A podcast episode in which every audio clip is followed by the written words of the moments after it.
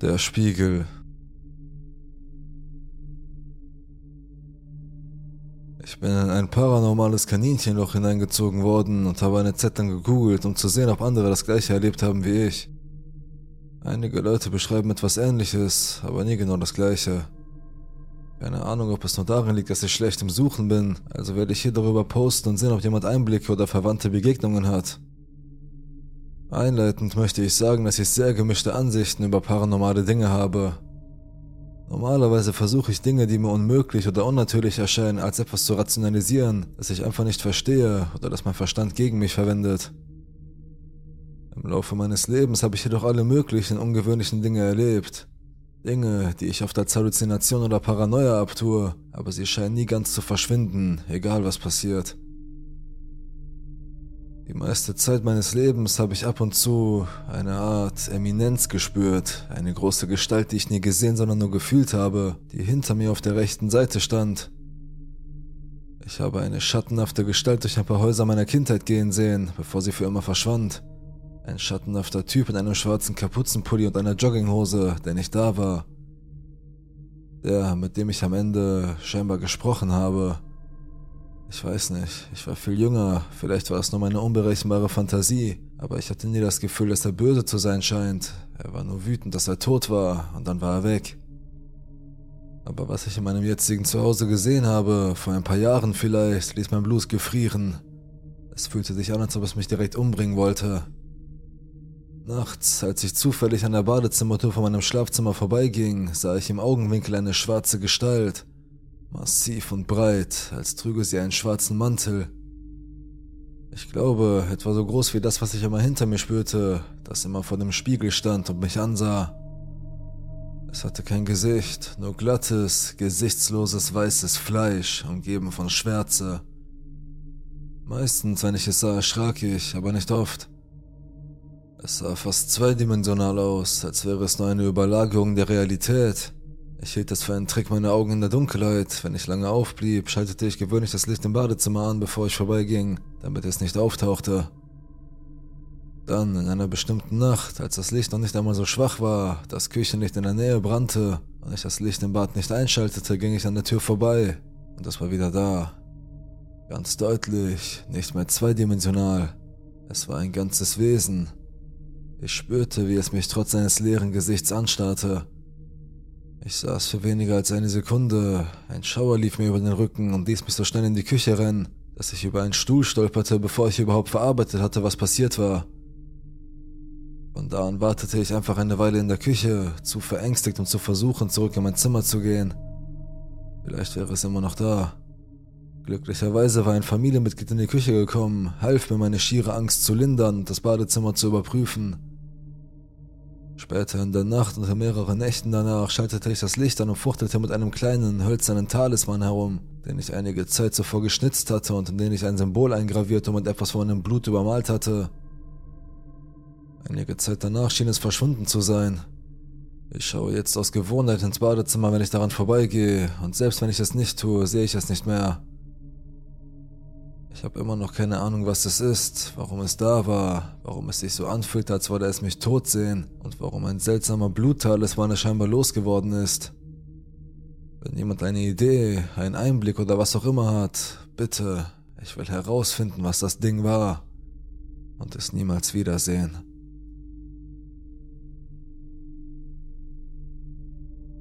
Die Geisterbar Ich habe etwa ein Jahr über diese Begegnung nachgedacht, aber je länger ich warte, desto mehr Scheiße passiert. Also möchte ich irgendwie nur alles ausschütten und ihr könnt mich dafür schikanieren, ein Weichheit zu sein oder Ratschläge geben. Ich bin in der Ausbildung zum Koch, habe vor eineinhalb Jahren angefangen, der Job ist an sich ein wahr gewordener Traum. Meine Mitarbeiter sind schnell wie eine Familie geworden. Das Pub ist das einzig gute Restaurant und die einzige Bar in der Stadt. Also kannte ich schon die meisten Leute dort nur, weil ich dort herumhing. Kleine Stadt, ihr wisst ja, wie das ist. Der Pub selbst war eines der ersten Gebäude in der Stadt. Ich glaube, die ältesten Teile sind etwa 150 Jahre alt. Ungefähr sechs Monate nach Beginn meiner Ausbildung fing ich an, wirklich merkwürdige Erfahrungen zu machen. Es fing damit an, dass der Chefkoch eines Tages draußen war und mit einem Lieferfahrer sprach. Ich packte gerade Nudelsäcke im Trockenlager ein, als ich hörte, wie jemand durch die Tür kam, die nur für das Personal bestimmt war. Ich schaue schnell nach, denn es war noch relativ früh am Morgen, so gegen 9 Uhr, was aus irgendeinem Grund die beste Zeit für die Cracksüchtigen ist, um Geld an den Spielautomaten zu verlieren und einen Nervenzusammenbruch zu erleiden und versehentlich in die Küche zu gehen. Also gehe ich in den Hauptküchenraum und siehe da, nichts. Die Tür ist geschlossen und alles ist still. Ich war verdammt müde habe es mir wahrscheinlich nur eingebildet. Ich gehe zurück und arbeite weiter. Die Tür geht wieder auf und ich gehe raus, wieder niemand da. Das passierte noch ein paar weitere Male und ich wusste, es war die Außentür, denn sie macht dieses wirklich spürbare Quietschen, das mich verdammt verrückt machte. Ich fragte den Chefkoch nach etwas, das mit der Bestellung zu tun hatte, und als er mir antwortete, sah ich, wie er die andere Tür aufschloss. Die, die ich drei oder viermal öffnen und schließen hörte. Man muss bedenken, dass es nur zwei Türen gibt, durch die man die Küche verlassen kann, und jede hat ganz bestimmte Geräusche, die man mit ihr in Verbindung bringt. Die klingen nicht wie die Kühlraum- oder Badezimmertüren. Ein oder zwei Wochen später komme ich eine halbe Stunde zu früh, um Pizzaböden zu machen. Ich bin in der Mitte des Raumes auf einer Bank und rolle den Teig aus, als ich dieses seltsame, eisige Gefühl auf der rechten Seite meines Nackens bekomme. Ich drehe mich um, um zu sehen, was es verursacht, und für einen kurzen Moment sehe ich eine schwarze, schattenhafte Gestalt, die vielleicht zwei Meter hinter mir um die Ecke zum Trockenlager späht. Die ganze Nacht lang, jedes Mal, wenn ich einen Blick in Richtung der Tür des Trockenlagers werfen konnte, sah ich entweder diese Erscheinung noch einmal kurz oder ich erschauderte. Das passiert immer noch von Zeit zu Zeit, aber jetzt ist es anders. Das Ereignis, das mich dazu brachte, diese Geschichte zu erzählen, geschah gestern Abend. Im letzten Monat wurde einer der Bars im Gebäude komplett neu gestaltet, ganz in rosa und mit Blumen, im Gegensatz zu dem Beige und Dunkelbeige, das sie vorher hatte. Aus Gründen der Anonymität möchte ich nicht verraten, wie sie die Bar benannt haben, aber sie ist nach dem Kerl benannt, der den ursprünglichen Pub gebaut hat. Gestern Abend haben meine Kumpels und ich die neue Bar ausprobiert und nach ein paar Drinks fingen wir an, über den Kerl zu reden, der den Pub gebaut hat. Plötzlich, als wir redeten, hörten wir einen lauten Knall. Er kam aus dem Nichts, aber jeder im Raum hat ihn gehört.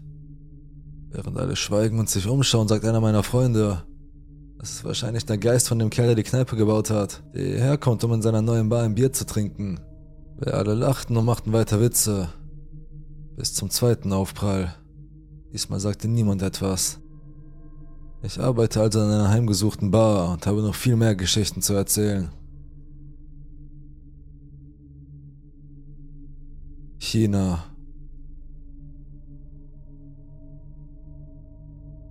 Ich bin Chinesin, aber in Sydney, Australien aufgewachsen. Geboren wurde ich jedoch in Peking, allerdings am Stadtrand in einer großen Stadt namens Yonggang Residential District, aus der die Familie meiner Mutter stammt. Als ich fünf Jahre alt war, wanderte ich nach Australien aus, aber meine Familie reiste trotzdem alle paar Jahre zurück nach China. Dieser Vorfall ereignete sich im verschneiten Winter 97, als ich elf Jahre alt war. Meine Großeltern lebten immer noch in Yungang und stellten mir einen Bruder und eine Schwester vor, die im selben Gebäude wie sie wohnten. Ich kann mich nicht mal genau an ihr Alter erinnern, aber ich glaube, das ältere Mädchen war etwa 14 und der jüngere Junge etwa 6 Jahre alt.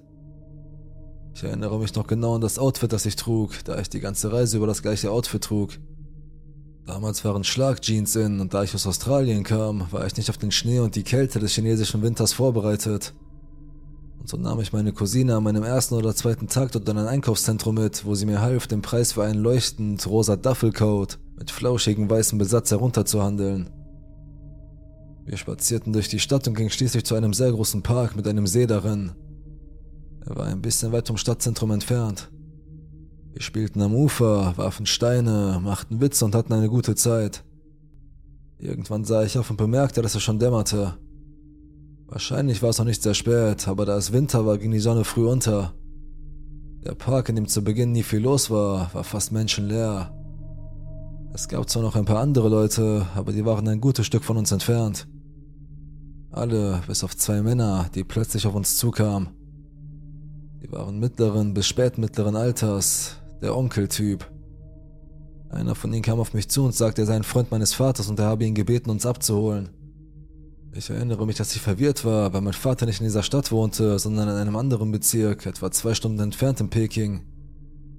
Ziemlich schnell merkte ich, dass etwas nicht stimmte und die Cousine, mit denen ich zusammen war, auch. Wir fingen an, uns zu entschuldigen und zogen uns zurück. Ich erinnere mich noch sehr genau daran, dass der Mann, der sich uns näherte, über seine Schulter zu seinem Begleiter zurückblickte, als ob er ihn fragen wollte, was er tun sollte. Sein Begleiter stand in einiger Entfernung neben einem weißen Lieferwagen, dessen Tür bereits aufgeschoben war. Ich glaube fest daran, dass er sich einen von uns schnappen und sich aus dem Staub machen wollte. Aber vielleicht, weil wir zu dritt waren und vielleicht, weil noch Leute in der Nähe waren, haben sie nichts unternommen. Als ich schnell wegging, schaute ich über meine Schulter zurück und erinnere mich, dass die beiden Männer einfach dastanden und uns beobachteten. Der 20-minütige Rückweg war einer der unheimlichsten Spaziergänge meines Lebens, da ich mir jede Sekunde vorstellte, dass mich jemand von hinten packen würde. Die Sonne ging gerade unter, als wir in meinem Haus ankamen und durch die Tür stürmten, so froh, sicher zu Hause zu sein. Ich erzählte meiner Mutter und meiner Großmutter davon, aber zu dieser Zeit waren Entführungen von Kindern in China noch kein so großes und weit verbreitetes Thema wie heute. Ich glaube, dass meine Mutter das Gefühl hatte, dass meine Beinahe-Entführung eine Art Kommentar zu ihren Erziehungsfähigkeiten war, und sie war sehr abweisend und mag es jetzt auch nicht, wenn ich es erwähne. Jetzt, wo organisierte Kinder- und Brautentführungen in China so ein großes Thema sind, schaudert es mich oft nachts bei dem Gedanken, wie anders mein Schicksal hätte sein können. Es gibt so viele Geschichten über junge Frauen und Mädchen, die entführt und gezwungen werden, in abgelegenen Dorfbewohnern zur Frau zu werden, manchmal am Betten gefesselt und mit gebrochenen Beinen, damit sie nicht weglaufen. Sie werden gezwungen, ein Kind nach dem anderen zu gebären. Niemand im Dorf will ihnen helfen, denn fast alle Männer im Dorf haben auf diese Weise Bräute von Menschenhändlern gekauft. Es gibt auch Kinder, meist Jungen, die in Familien entführt werden, die keine Kinder bekommen oder legal adoptieren können. Ihnen geht es etwas besser, aber auch sie können missbraucht oder vernachlässigt werden. Jetzt, wo ich meine eigenen Kinder habe und sicher und warm in meinem Bett in Sydney liege, denke ich manchmal daran, wie wild und unwiderruflich mein Leben an jenem verschneiten Abend in Yugang hätte entgleisen können, und es schaudert mich.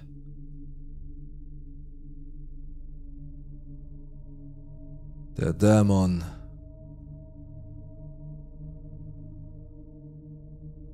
Hallo zusammen, ich suche verzweifelt nach Hilfe, Rat und Erklärung für die derzeitige missliche Lage meiner Familie.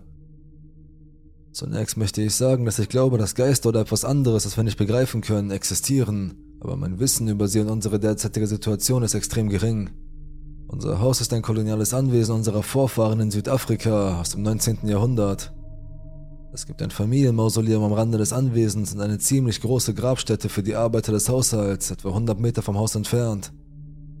Familienmitglieder, Freunde und einige Besucher haben alle seltsame Erfahrungen auf dem Gelände gemacht. Die meiste Zeit meines Lebens habe ich seltsame Dinge im Haus erlebt. Kratzen an den Wänden, Türen, die nachts zuschlagen, Hunde, die wahllos und ohne Grund bellen, Fußspuren, einfach alles, was unheimlich ist, aber auch leicht mit Vernunft zu erklären wäre. Ich habe mich immer damit beruhigt, dass das Haus alt ist, aber die letzten zwei Monate waren ein einziger Albtraum. Ich fühle mich, als würde ich in einem Horrorfilm leben. Was mich dazu veranlasst hat, diesen Beitrag zu schreiben, war eine unheimliche Anomalie, gefolgt von einer äußerst nervtötenden Entdeckung. Letzte Nacht wurde ich durch sehr lautes Kratzen, Schritte und Klopfen vor meiner Schlafzimmertür wachgehalten. Zunächst dachte ich, es sei der Hund und beließ es dabei. Ein paar Minuten später hörte ich, wie die Klinke meiner Tür gedreht wurde. Er wurde immer wieder gedreht, aber die Tür wurde nicht aufgestoßen, auch die Tür selbst bewegte sich nicht. Da ich dachte, dass bei uns eingebrochen wurde, holte ich meine Pistole und fing an zu schreien aber die Türklinke wurde immer noch gedreht.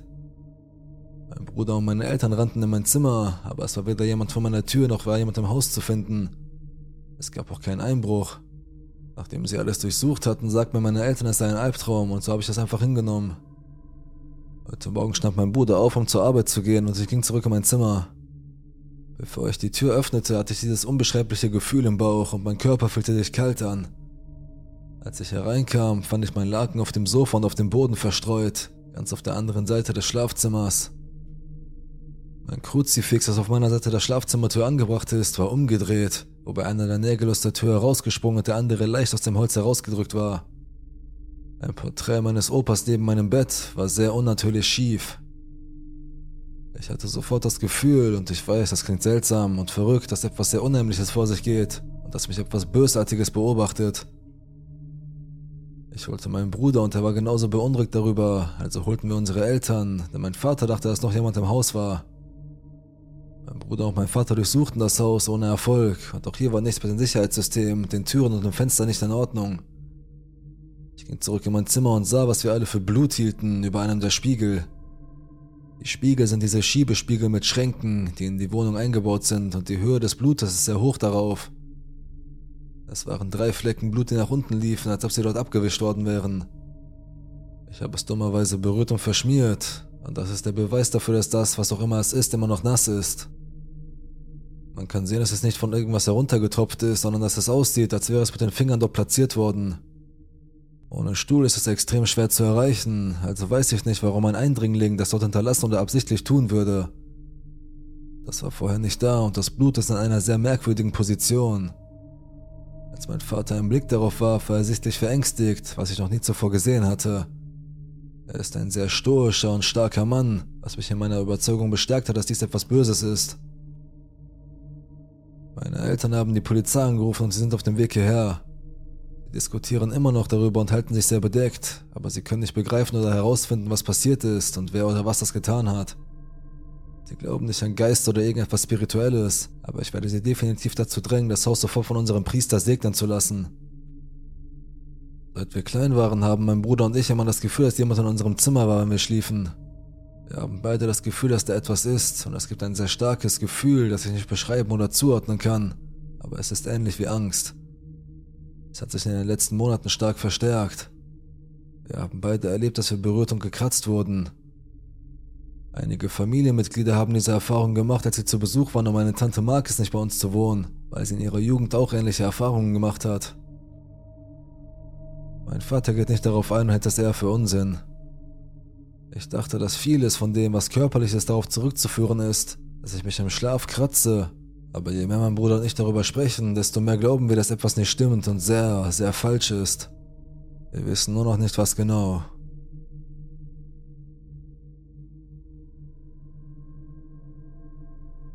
Die Gestalt. Unser Haus wurde irgendwann in den frühen 60ern gebaut und hat keine lange paranormale Vorgeschichte, soweit ich weiß. Aber seit ich und meine Familie in diesem Haus wohnen, passieren seltsame Dinge, die sich keiner von uns erklären kann. Ich werde ein Beispiel geben, das mit dem allerersten Vorkommnis beginnt, das meine Mutter erzählt hat. Sie sagt, als ich ein Kind war, war sie in meinem Zimmer und räumte die Spielsachen des Tages auf, als sie plötzlich ein lautes Knacken direkt vor ihrem Gesicht hörte. Dann fiel plötzlich ein kleiner, lila Plastikring direkt vor ihr auf den Boden. Sie erklärt, dass sie nicht nur sah, wie er vor ihr auftauchte, sondern dass sie auch den Lufthauch spürte, der von ihm ausging, und als sie sich umsah, konnte er nirgendwo runtergefallen sein. Meine Mutter ist Atheistin und war schon immer ein großer Wissenschaftsfan, aber selbst sie gibt zu, dass sie sich das nicht erklären kann. Das zweite Ereignis war, als meine Mutter eine Ganzkörpererscheinung in das Zimmer meiner Schwester gehen sah. Sie dachte, es sei mein Vater und ging hinüber, um Hallo zu sagen, aber als sie ankam, war es nur meine Schwester, die allein in ihrem Zimmer spielte. Meine Mutter fragte sie, ob jemand hereingekommen sei, woraufhin sie antwortete nein, niemand sei dort gewesen oder überhaupt hereingekommen. Seltsam. Das dritte Ereignis ist der Punkt, an dem die Dinge anfangen, wirklich seltsam zu werden. Viel später im Leben, als meine Schwester und ich im Teenageralter waren, in den letzten Jahren unserer Süßes- oder Saures-Zeit. Wir wollten gerade zur Tür hinausgehen, als meine Schwester auf unser Aquarium schaute und fragte: Hey, wo ist unser Fisch Midnight? Wir sahen uns im ganzen Aquarium um und konnten diesen verdammten Fisch einfach nicht finden. Schließlich beschlossen wir, unsere Sachen für die Nacht zu erledigen und am nächsten Tag nach ihr zu suchen. Ehrlich gesagt dachten wir, dass sie sich irgendwo versteckt hätte, da sie eine anständige Größe hatte, aber immer noch in der Lage war, sich hinter Dingen zu verstecken. Am nächsten Tag beschlossen wir, das ganze Becken zu reinigen. Wir entfernten vorsichtig alle lebenden Fische und reinigten das Becken von oben bis unten. Keine Fische, auch keine Gräten. Das war sehr verwirrend. Es ist auch erwähnenswert, dass wir zwei Hunde haben und unsere nächste unmittelbare Befürchtung war, dass sie vielleicht aus dem Becken gesprungen ist und von ihnen gefressen wurde. Das war jedoch nicht möglich, da das Wasser im Becken zu niedrig stand und es einen Deckel hatte. Außer dem kleinen Spalt, in dem sich der Filter befand, war kein Platz und um das zu überprüfen, zogen wir das Regal, auf dem das Becken stand, von der Wand weg und auch dahinter war nichts zu sehen. Ich mache keine Witze, wenn ich sage, dass wir überall nach diesem Fisch gesucht haben und er einfach verschwunden ist.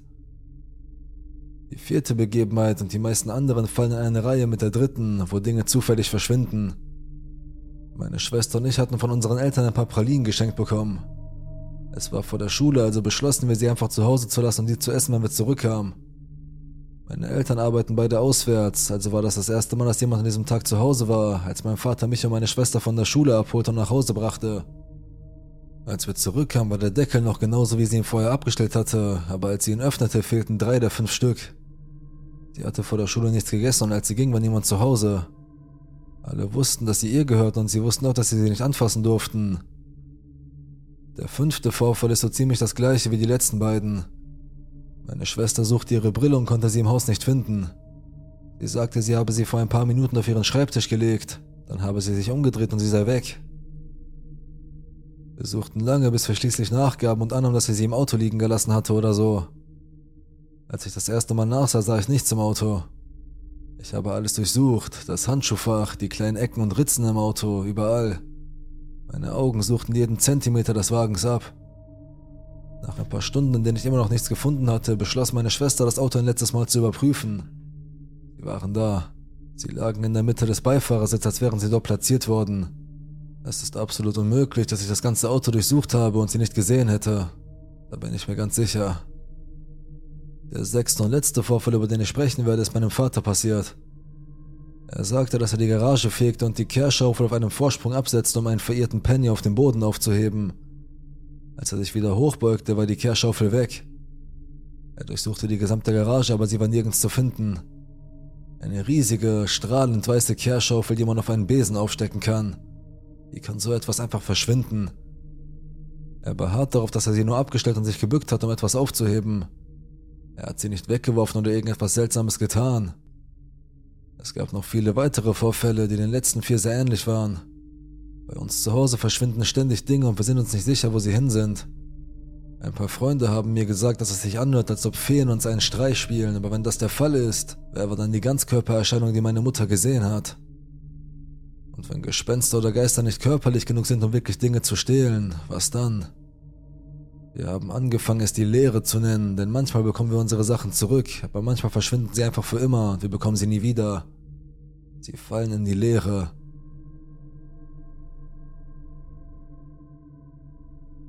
Opa.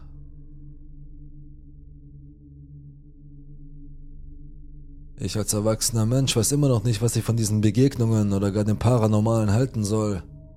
Allerdings habe ich mehr als eine Handvoll Begegnungen in meinem ganzen Leben. Hier ist meine erste. Meine früheste Erinnerung an die Kindheit beginnt im Alter von drei Jahren. Ich glaube, das hat damit zu tun, dass ich damals zum ersten Mal eine Leiche gesehen habe. Lass mich das Gesehene einordnen, weil es für meine Geschichte wichtig ist. Die meiste Zeit meiner Kindheit verbrachte ich in einer ländlichen Kleinstadt in Mexiko, die nur 500 Einwohner hat und in der jeder jeden kennt. Die meiste Zeit habe ich im Garten meiner Urgroßeltern verbracht, weil ich es liebte, mit meinem Urgroßvater zusammen zu sein.